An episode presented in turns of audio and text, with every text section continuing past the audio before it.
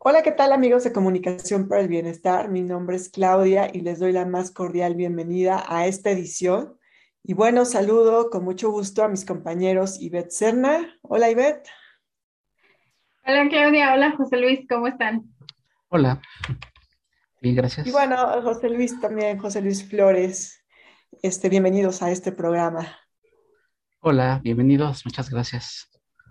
Gracias, Bueno, pues, Gracias. Sí, gracias a ustedes y pues el día de hoy a mí me toca moderar este segmento y es para abordar uno de los temas que, que por supuesto también es bien importante y que también darle la importancia que merece creo que es fundamental.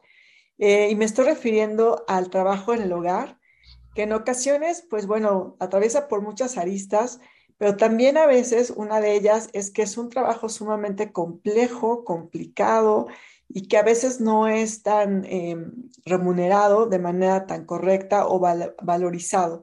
Entonces, a mí me gustaría comenzar por saber eh, qué es esta, esta parte del, del, del trabajo del, hogar, o sea, cómo, cómo lo podemos entender. No sé quién quiera tomar la palabra, Ivette, José Luis. Bueno, pues en términos generales, eh, una o un o unes trabajadores del hogar o trabajadores domésticos, pues son aquellas personas que se dedican a hacer las labores eh, del mantenimiento de una casa, habitación o de una oficina incluso, ¿no? Eh, y, que tiene que ver, bueno, con, tareas de, del mantenimiento diario, como ocuparse de la limpieza, ocuparse de la cocina, ocuparse muchas veces del cuidado y atención de los niños de la casa, o de los ancianos de la misma casa, ¿no? Es decir, todas aquellas tareas que tienen que ver con el, el mantenimiento diario de una casa. Así es que no es cosa menor y por qué a veces también como que minimizamos o a lo mejor no, no, no vemos toda esta parte que implica, ¿no? No solamente la labor de limpieza incluso de una casa, sino como lo mencionaba Sibet, la parte incluso del cuidado también de de personas que están en el hogar y que bueno, es una extensión también de, de, diversas actividades y que a veces no son reconocidas. En ese sentido, ¿qué nos podrías decir, José Luis, sobre cuál es, el, qué implica ser trabajador del hogar?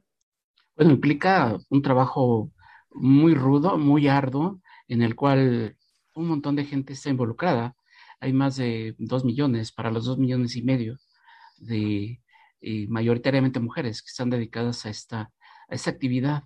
Y es muy curioso porque implica, ya que, ya que hablabas de implicaciones, implica que tú como trabajador o como trabajadora de, del hogar te involucres pues en una dinámica eh, familiar que no es la tuya. Y ahí es en donde empiezan los problemas, porque de repente en ese hogar, pues a la, mujer que hace justamente ese, ese trabajo, esa labor tan ardua, pues ni siquiera se le reconoce como una trabajadora. Es decir, hay un tema ahí de percepción. Es decir, ¿qué tanto estamos viendo a, a, a la trabajadora del hogar como trabajadora con todas las implicaciones que, que, que debería tener el asunto? Se percibe de, de, de muchísimas maneras, pero no siempre como un trabajador o como una trabajadora. Desde luego, muchas veces implica incluso tener que pernoctar, tener que dormir en la, en la casa familiar y comer ahí y muchas veces no se come en el mismo lugar en el que, en el que comen los, eh, la, la, familia, ni a la misma hora, ni a la... Entonces, estás y no estás. Entonces, es una situación ya desde otra perspectiva como muy, muy curiosa, muy particular. Ya en, este, en esta perspectiva, pues ya de ubicar al trabajador o a la trabajadora doméstica ya dentro de una dinámica de, de hogar, pues. Pero en principio sería lo que tendría que decir, pues que es un trabajo muy arduo, es un trabajo en el que se ha involucrado un montón de, de gente, casi dos millones y medio de personas, de mujeres y hombres, y que, eh, bueno, implica pues el eh, hacerlo sin que muchas veces se, se reconozca pues esta, esta calidad o este, ese sentido de ser trabajador o trabajadora, o tener un trabajador o una trabajadora, con todo lo que ello implicaría, pues. Así es. Mencionaste también un factor bien importante e interesante que es el género, ¿no? Y hay, hay una reproducción, como lo mencionábamos, de, una, de estereotipos, de estereotipos sociales en donde justamente ustedes lo hablaban de que a la mujer se le considera que debe dedicarse a las labores domésticas y que el hombre de alguna manera está más dedicado como a, la parte de, ser proveedor. ¿Por qué, estos estereotipos eh, a través del tiempo los podemos como considerar que siguen permanentes, Ivette? ¿Qué, ¿Qué pasa ahí en esta reproducción de estereotipos? Bueno, sí, evidentemente atraviesa por una reproducción de estereotipos, pero no estoy tan segura de la dinámica en las que se den. Es decir, me refiero más a que muchas de estas mujeres que se dedican a este tipo de labores, mm, digamos, no tienen otro, otro nivel eh, de preparación o de capacitación que, les permita quizá acceder a otros, a otros, a, otros empleos, ¿no? Es decir, eh, atraviesa eh, los trabajadores domésticas y este fenómeno atraviesa, creo, por cuestiones mucho más importantes que la reproducción de patrones de género. Muchas veces tiene que ver eh, con la trata de personas. Eh, pareciera una trata no ilegal, pero se da. Es decir, hay muchas personas de clase social alta o cercana a esa clase que a lo que se dedica es ir a recorrer municipios más pobres de México, Oaxaca, Guerrero, Chiapas. Y la labor es justamente traer, traer mujeres, ¿no? Para emplearse en las casas de estas familias que, que ese simple hecho ya implica un shock porque hay un desarraigo de la tierra, no nada más del lugar donde vives, de las costumbres, de la forma en la que concibes al mundo, sino que también de tu familia. Es decir, llegas, como dice José Luis, a una familia, a un entorno que no es el tuyo, que es extraño. Y esas mujeres de repente se encuentran desprotegidas y esa vulnerabilidad pues las hace unas víctimas muy fácil de todos los abusos que ya conocemos que pasan estas trabajadoras, que tienen que ver con la violación de sus derechos laborales, de no tener garantías, de no tener seguridad social. Además, bueno, la inestabilidad en la que se encuentran es, eh, eh, digamos, eh, un poco absurda, ¿no? Porque eh, cuando alguien simplemente ya no las quiere en su domicilio o, algo pasa por ahí, es muy fácil, por ejemplo, acusarlas de un robo, acusarlas de un maltrato, acusarlas de lo que sea, ¿no? Entonces estas mujeres, eh, pues no nada más atraviesan, digo yo, por, eh, un tema de injusticia de género, ¿no? De reproducción de patrones, sino por un montón de injusticias sociales, yo creo que las más crudas de nuestra realidad y por donde tendrían que atravesar este, estos análisis. ¿no? Yo creo que dejarlo en una cuestión de reproducción de, de, patrones nos quedaría en un análisis muy corto de lo que atraviesa este fenómeno. Así es, justamente lo mencionabas, ¿no? Eh, ¿Por qué incluso, eh, pues, no garantizar los derechos, ¿no? Este, incluso sociales, y de la misma libertad, tú lo decías hace, hace un momento, ¿no? la libertad de las personas, de las trabajadoras, que al final, pues bueno, están haciendo una función que es, no, es, no es reconocida y que no se le da esa, esa valorización o esa dignidad incluso a la, a la parte humana. Entonces, ¿por qué, por qué este trabajo también doméstico, por así llamarlo, es tan poco, no es, no es valorado y por qué es tan su remuneración porque es también como, pues como que no reconocida, José Luis. Hay uh, muchísimas razones y empezando porque en términos generales el mercado laboral en México pues eh, tiene salarios muy, muy, muy bajos en términos, en términos, en términos muy, muy, muy generales.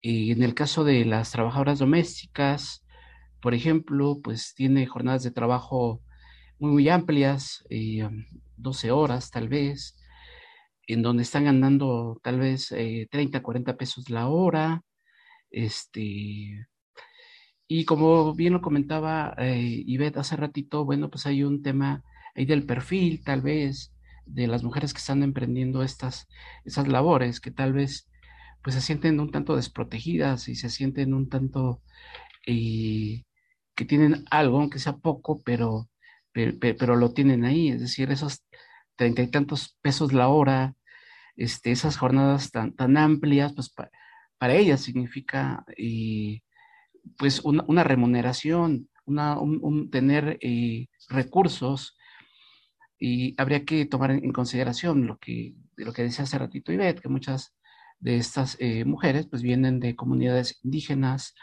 muchas de ellas y tienen un perfil escolar también muy, muy, muy incompleto, que pues les impide de alguna manera el ocuparse pues en otras, en otras actividades. Entonces hay como un círculo, un círculo vicioso, pues desde luego no es lo suficientemente reconocido el trabajo, el trabajo del hogar en términos que tú lo quieras ver, en términos laborales, en términos de prestaciones, en términos monetarios, en términos humanos muchas veces, es decir, hay un montón de abusos que terminan cometiéndose en contra de estas trabajadoras, incluso abusos de tipo sexual, etcétera, ¿no? Hay muchísimos casos de, ese, de, de este tipo, pero es un círculo vicioso, es decir, un mercado laboral en términos generales en México que eh, no está reconociendo en términos muy, muy generales eh, el trabajo de la gente, si son salarios muy, muy bajos y pues mucho más bajos pues en, este, en ese perfil de, del trabajo doméstico. Y además yo insisto mucho en eso, en que pues la gente que, las familias que están contratando o que están teniendo a una muchacha o como la quieras llamar, a una trabajadora, no la están viendo como una trabajadora, no, no se están viendo como empleadores, no se están viendo como, como alguien que está contratando un servicio, ¿sí? O sea, se, ve de muchas maneras, pues como alguien que le está dando la oportunidad a una, etcétera, ¿no? hay como un montón de, de, ideas ahí que van rondando, pero no desde una perspectiva, desde una perspectiva muy, muy formal en la que tendríamos que verla.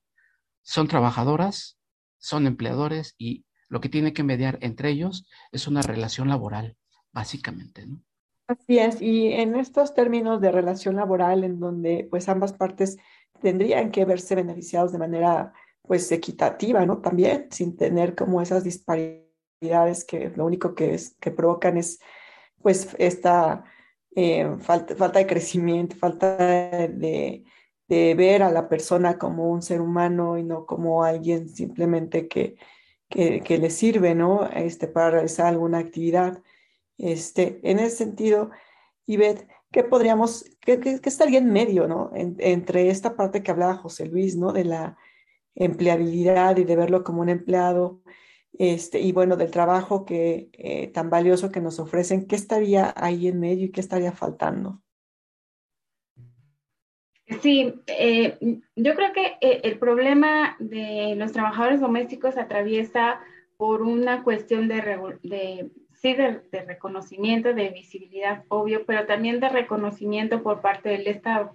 Es decir, tenemos a los trabajadores formales, a los informales y a los trabajadores domésticos, ¿no? Eh, no figuran, no, hasta hace unos años no había una preocupación por generar censos, por saber las condiciones que trabajan. Era, eh, era un fenómeno casi normalizado de la subcultura urbana, digamos, eh, de, las que nadie se preocupaba, ¿no?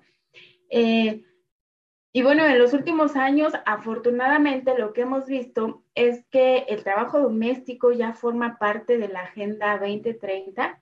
Incluso en el 2011, la Organización del Trabajo aprobó una, un acuerdo para brindar los derechos básicos de los trabajadores sociales, porque no hay que verlos solo como sujetos laborales o como empleados, sino que hay que verlos como sujetos de derechos eh, como personas que son, eh, eh, merecedoras del respeto a sus derechos laborales, pero también a sus derechos humanos y sobre todo a la dignidad como persona. Y bueno, en este trabajo de la Agenda 2030, pues lo que se está pidiendo son garantizar sobre todo sus derechos laborales y su seguridad social. Y esto, bueno, tiene, atraviesa por, eh, digamos, acceso al seguro social, a un sistema de pensiones, a una jornada de trabajo eh, justo, conforme a la ley, porque sí, como decía José Luis, muchas de estas personas tienen que eh, vivir en el hogar donde están laborando y eso pareciera que entonces eh, tendrían que estar disponibles en todo momento, ¿no? Entonces una de las luchas es por las horas de descanso y lo que se pretende, bueno, es que 10 millones aproximadamente de trabajadores domésticos tengan eh, acceso a estos derechos para el 2030. Por ahí también el salario mínimo que decían, ¿no? Ganan menos que el mínimo y a veces no ganan pareciera un absurdo, pero a veces no ganan porque ganan en, lugar para vivir o ganan en la comida que, toman al día, etcétera, ¿no? Ganan en uniformes. Y por el otro lado, bueno, está el tema de la dignificación. Hemos visto lamentablemente varias situaciones ahora que nos permiten las redes sociodigitales, donde los trabajadores domésticos eh, son humillados.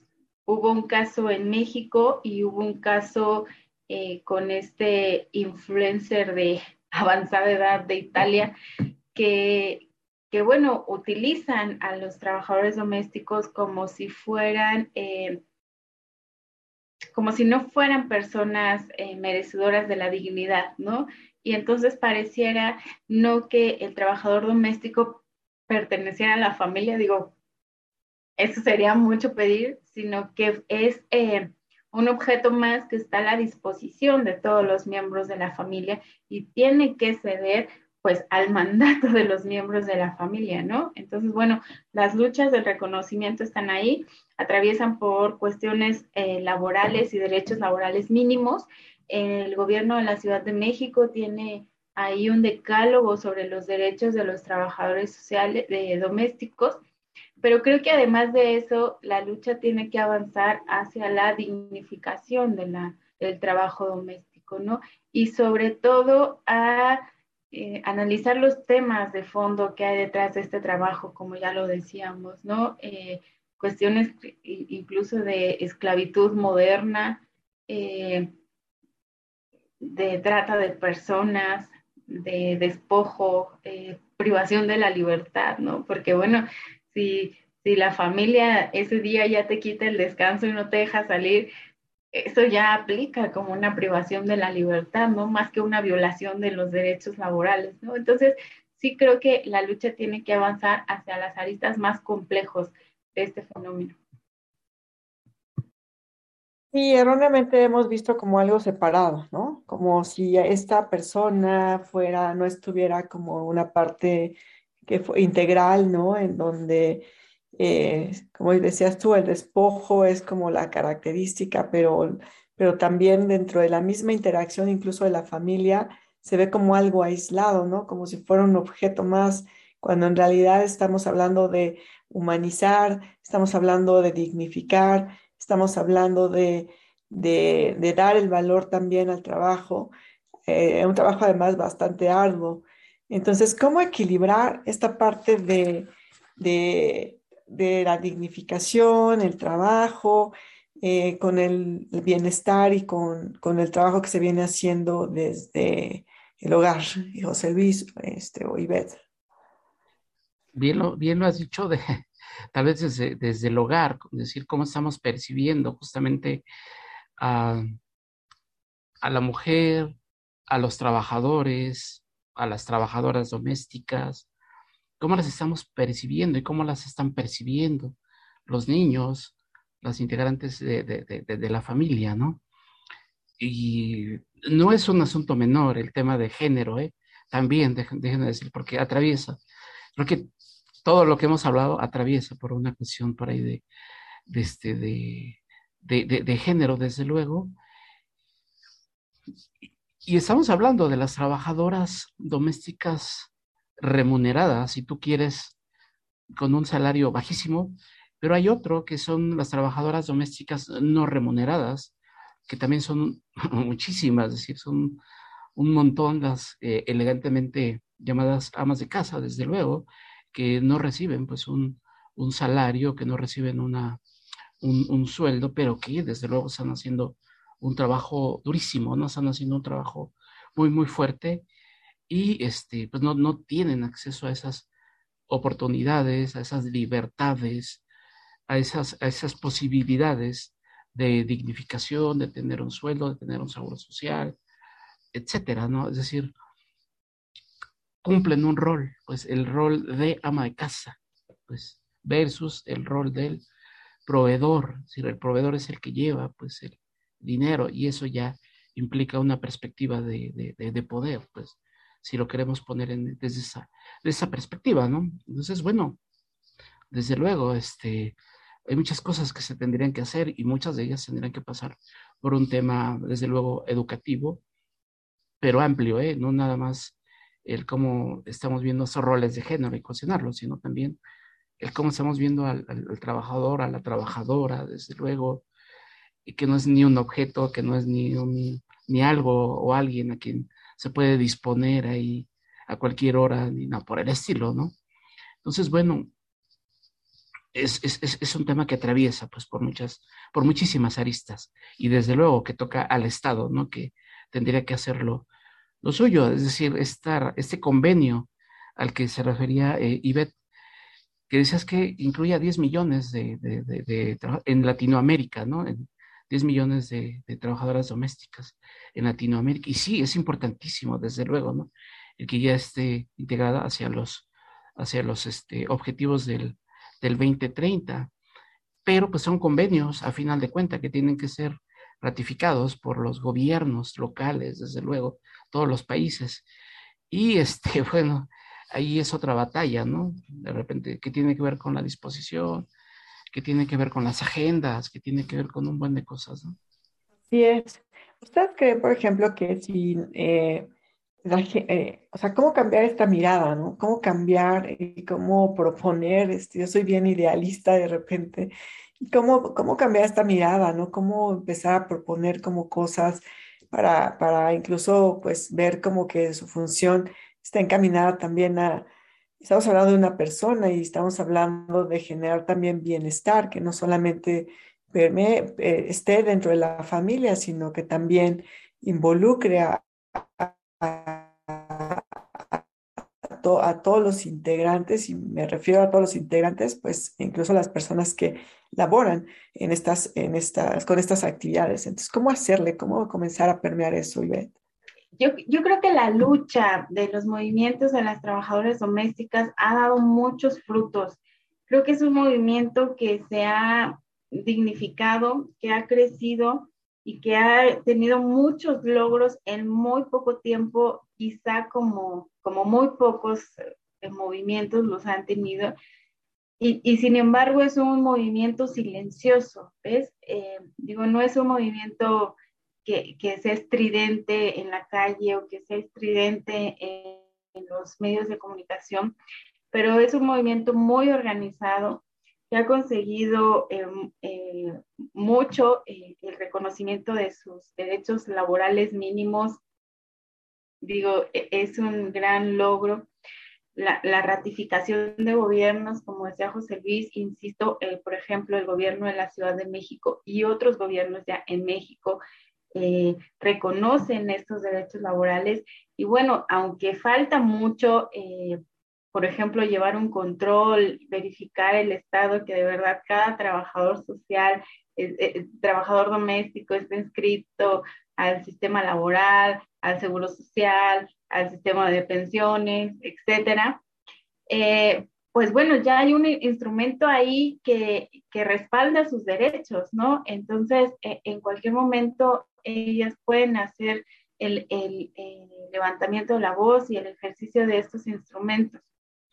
Pero insisto que la, lucha que más se debe de, de llevar a cabo, fortalecer, tiene que ver con la dignificación, porque bueno, eh, yo no lo quería tratar tanto como un tema de género, porque ahí hay una polémica entre los movimientos.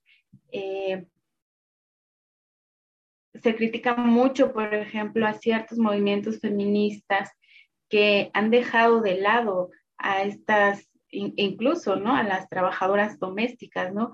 Es decir, estas mujeres de clase media, de clase alta, que salen a protestar eh, o a exigir un, tema de igualdad de género, un tema de equidad, eh, mientras, bueno, eso se está reproduciendo en el mismo hogar, ¿no?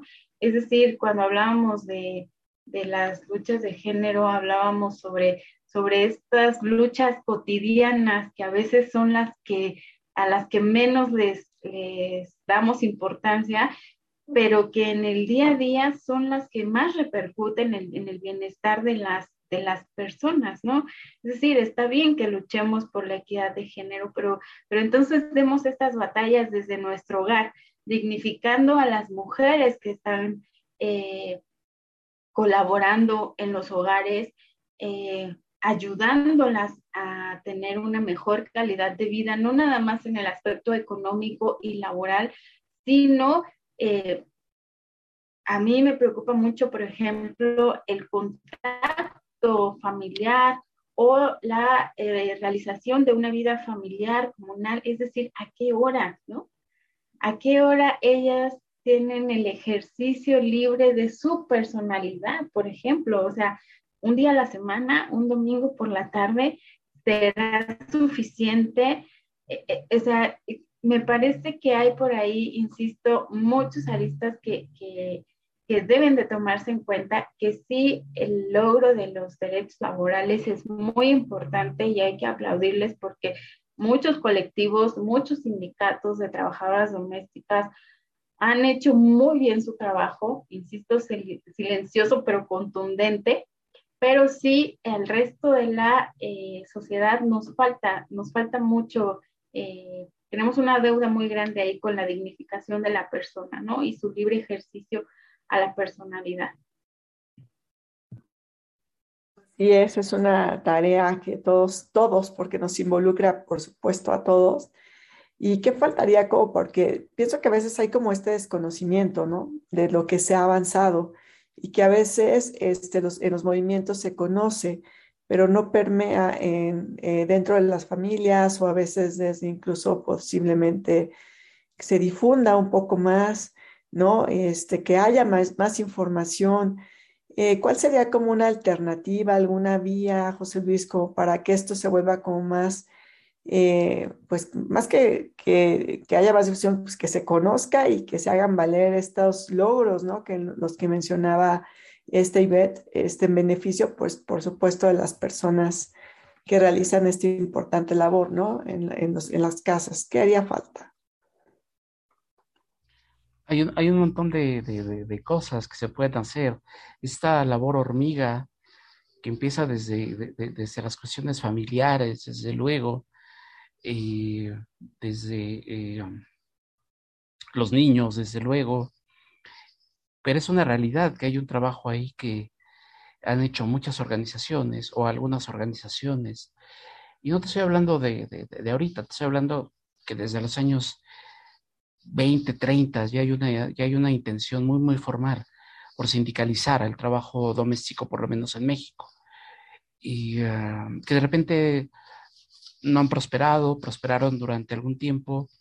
Me parece que hay ahorita un trabajo bien, bien interesante de organizaciones eh, el Centro Nacional para la Capacitación Profesional y, Liderazgo en, Empleadas del Hogar, por ejemplo, el CARE, por ejemplo, que es otro, UNAM, que tiene ahí un, todo este, un, un, este, grupo de, grupos de estudio, grupos de análisis, pues, en donde se, se, van generando redes, se van generando intercambios de experiencia, desde luego la concientización hacia las propias trabajadoras eh, domésticas, pues para que puedan exigir para que puedan ver por sus derechos, etcétera, ¿no? Me, parece que es un trabajo arduo, me parece que es un trabajo a mediano y a largo plazo, pero también a corto plazo, desde luego, ¿no? En el que se tiene que, se tiene que llevar a cabo.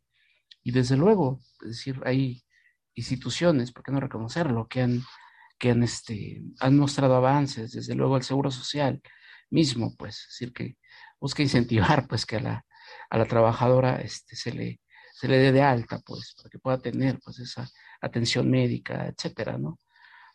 Pues bueno, pues se, han dado pequeños, grandes pasos, ¿no? Pero desde luego habría que visibilizarlo más, habría que reproducirlo más, este, para que, pues, desde luego se pueda dar frutos, pues, a mediano plazo.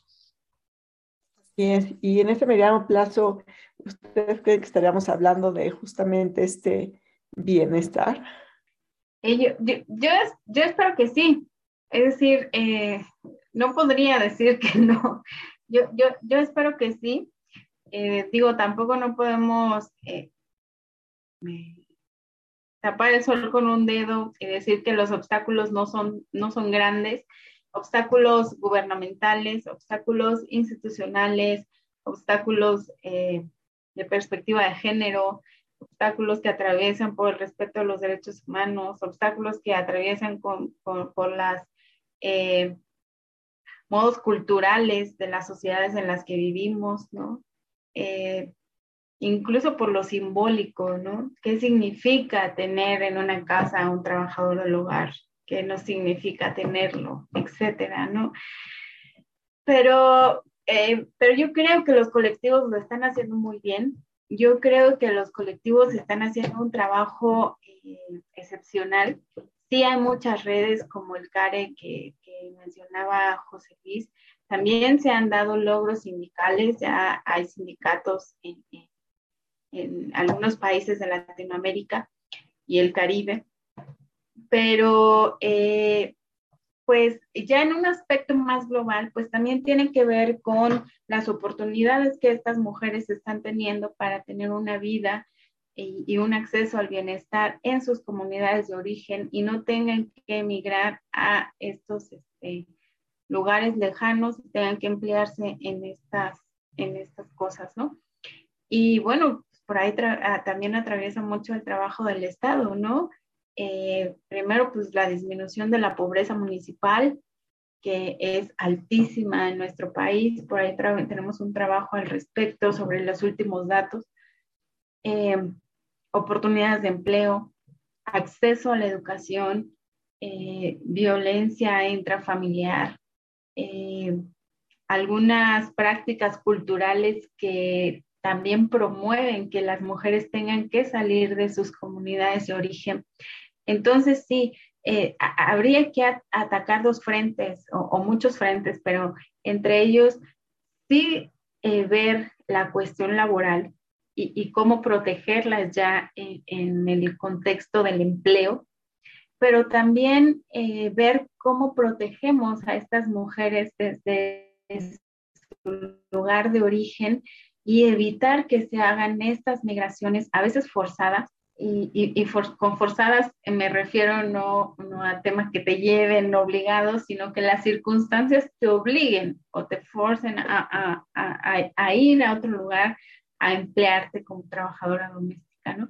Entonces, por ahí también se tiene que atacar, es decir, eh, garantizar que estas mujeres tengan una vida con bienestar, en sus comunidades de origen y bueno, que si ellas deciden migrar y tener estos empleos, entonces que sea una decisión como cualquier otra, como emplearse en una oficina, como emplearse eh, eh, en una tienda, como emplearse en cualquier otro lugar, tengan estas opciones y entonces cuando lo decidan hacer, tengan las garantías y tengan la protección de que su trabajo va a ser eh, va a ser digno, ¿no? Y va a ser bien remunerado y les va a permitir tener eh, el, bienestar que estamos, eh, pues que estamos soñando o pidiendo, ¿no? Porque bueno, de nada sirve eh, el reconocimiento de los derechos laborales si pues este ejercicio no te da un bienestar, ¿no? Sí, es, eh, me quedo con esta parte de opciones, de decisiones y de cómo como sociedad también tendríamos que estar revalorizando este, esta importante labor, ¿no? Que hacen y no verlo de manera separada. Y en ese sentido, bueno, pues a mí me gustaría eh, eh, saber si eh, en todo esto que hemos charlado y de todo esto que atraviesa, si ustedes quieren, este, tienen algo más que agregar, algún punto sobre el importante trabajo que, que realizan estas personas. Bueno, hay, como algo muy, muy, eh, que puede, ser, puede sonar muy paradójico, ¿no? Hablaba de, de, oportunidades, básicamente, ¿no? Y oportunidades de acceder al, bienestar. Y es muy curioso que estas eh, trabajadoras y eh, trabajadores domésticos, digamos, están dando su tiempo, están dando su trabajo para que una familia tenga oportunidades para alimentarse, para salir a trabajar, para tener sus necesidades de cuidado, este, incluso en enfermedad, eh, en enfermedades bien satisfechas, para que cuenten con un espacio este, habitable en sus hogares, para que puedan este, realizar actividades de ocio incluso, para que puedan participar en el mercado laboral. Es decir, una trabajadora doméstica está cediendo su tiempo a cambio, desde luego, de, un dinero, pero para que una familia u otras personas tengan esas oportunidades, pues, de todo lo que ya dije hace ratito. Y eso me parece como muy, muy, muy, muy paradójico, desde luego, porque la trabajadora, desde luego, también tendría que contar con esas oportunidades, pues, de estar bien alimentada, de tener esa seguridad social asegurada, de contar con un espacio habitable, ya sea en el hogar en donde está este, eh, elaborando o bien en su casa, etcétera, ¿no? Ya cuando, ya cuando te involucras pues en la dinámica de la Ciudad de México, o sea, te puedes dar cuenta en, en, en, en zonas bien, bien concretas de la ciudad, en observatorio, en este, por la central camionera del norte, cómo, cómo llega la gente de, de, los diferentes pueblos, de las diferentes comunidades, pues, a integrarse los días lunes a sus dinámicas, a sus dinámicas este, laborales en las casas, ¿no? Sobre todo en, en colonias como Interlomas, Las Lomas de Chapultepec, etcétera, ¿no? Fenómeno bien, bien curioso. ¿no? Sí es, y es esto, tenemos que también voltear la mirada, ¿no? A saber, o por qué tienen días nada más de domingo para descanso, por ejemplo, ¿no? Cuando estamos hablando de, de un bienestar que tiene que ser más integral, en donde el ocio también es, es muy importante, la recreación, la cultura, la educación, como muchos de estos temas que hemos mencionado a lo largo del programa. Y en ese sentido, Ivette, este, a ti, ¿cuál sería como eh, para rematar, este, ¿cuál sería este tema? ¿Cuál sería como la, una vía, un camino para, para que nos pueda ayudar a encontrar más bienestar ¿no? este, hacia este grupo de personas? Pues justamente eso, ¿no? Reconocer que las trabajadoras domésticas son personas que tienen familias, que muchas de ellas tienen hijos a los que tienen que abandonar, como dice José Luis, toda una semana para que los hijos de otras personas puedan tener el acceso a estas oportunidades. Entonces, eh, pues ser sensible con el otro, ¿no? Eh, eh, creo que, que, por ahí tendríamos que, que avanzar. Eh, me gustaría cerrar diciendo, bueno, a las trabajadoras domésticas que aún no lo saben, que tienen eh, derechos laborales, que hay sociedades, eh, grupos, movimientos, redes que las están dispuestas a ayudarles, a protegerlas si creen que están siendo víctimas de violación a sus derechos laborales, personales, este, humanos, cualquiera que sean que muchas de ellas también están en situación de miedo, de miedo a un abuso, de miedo a perder el trabajo, eh, pero que, que, bueno, si se puede superar este miedo y acercarse a estas redes de apoyo, eh, el movimiento crece y los beneficios también aumentan. Y bueno, a, las, em, a los empleadores y a las personas en general que de alguna u otra forma tenemos eh, contacto con alguna relación con alguna persona que se dedique a las labores domésticas, pues genera esta conciencia, ¿no? Que es una persona eh, en pleno ejercicio de todos sus derechos humanos y que como tal hay que reconocerlas, hay que respetarlas y hay que dignificarlas, ¿no? A mí me, preocupa mucho el tema de, de, eh, eh, el ejercicio de la relación familiar de estas mujeres, ¿no? Entonces, pues hacer conciencia de esto. Así es, muchas gracias, Ivette. José Luis, ¿algo con lo que deseas concluir? No, básicamente que ese trabajo de, redes es, es importantísimo. de repente, muchas de esas trabajadoras, pues, que están viviendo esas situaciones, de repente se involucran tanto con las familias, se involucran tanto con, con, esas situaciones, se ven bien solidarias pues con, pues con, la familia con la que están trabajando, que de repente incluso se les puede, se les, llega a hacer una deslealtad, pues el quejarse por una situación, por una situación de maltrato o de mala paga o algo por el estilo. Sin embargo, pues ese trabajo en red es bien, bien importante desde luego, porque pues, es una dinámica en donde se busca concientizar, desde luego, de que más allá de pues, ese involucramiento, pues, de tipo afectivo, etcétera, bueno, pues hay, una, hay un tema laboral y hay un tema de derechos, hay un tema de justicia y hay un tema de, de, este, de, humanidad, como se quiera llamar, precisamente este, lo, lo, que, lo que escribías por ahí este, día de hoy, eh, Ivette, el tema de la comunicación horizontal, es decir, esa horizontalidad en, este, la comunicación, ¿qué tanto pues, se está aplicando en, este, en ese trabajo, este, en ese trabajo doméstico, ¿no?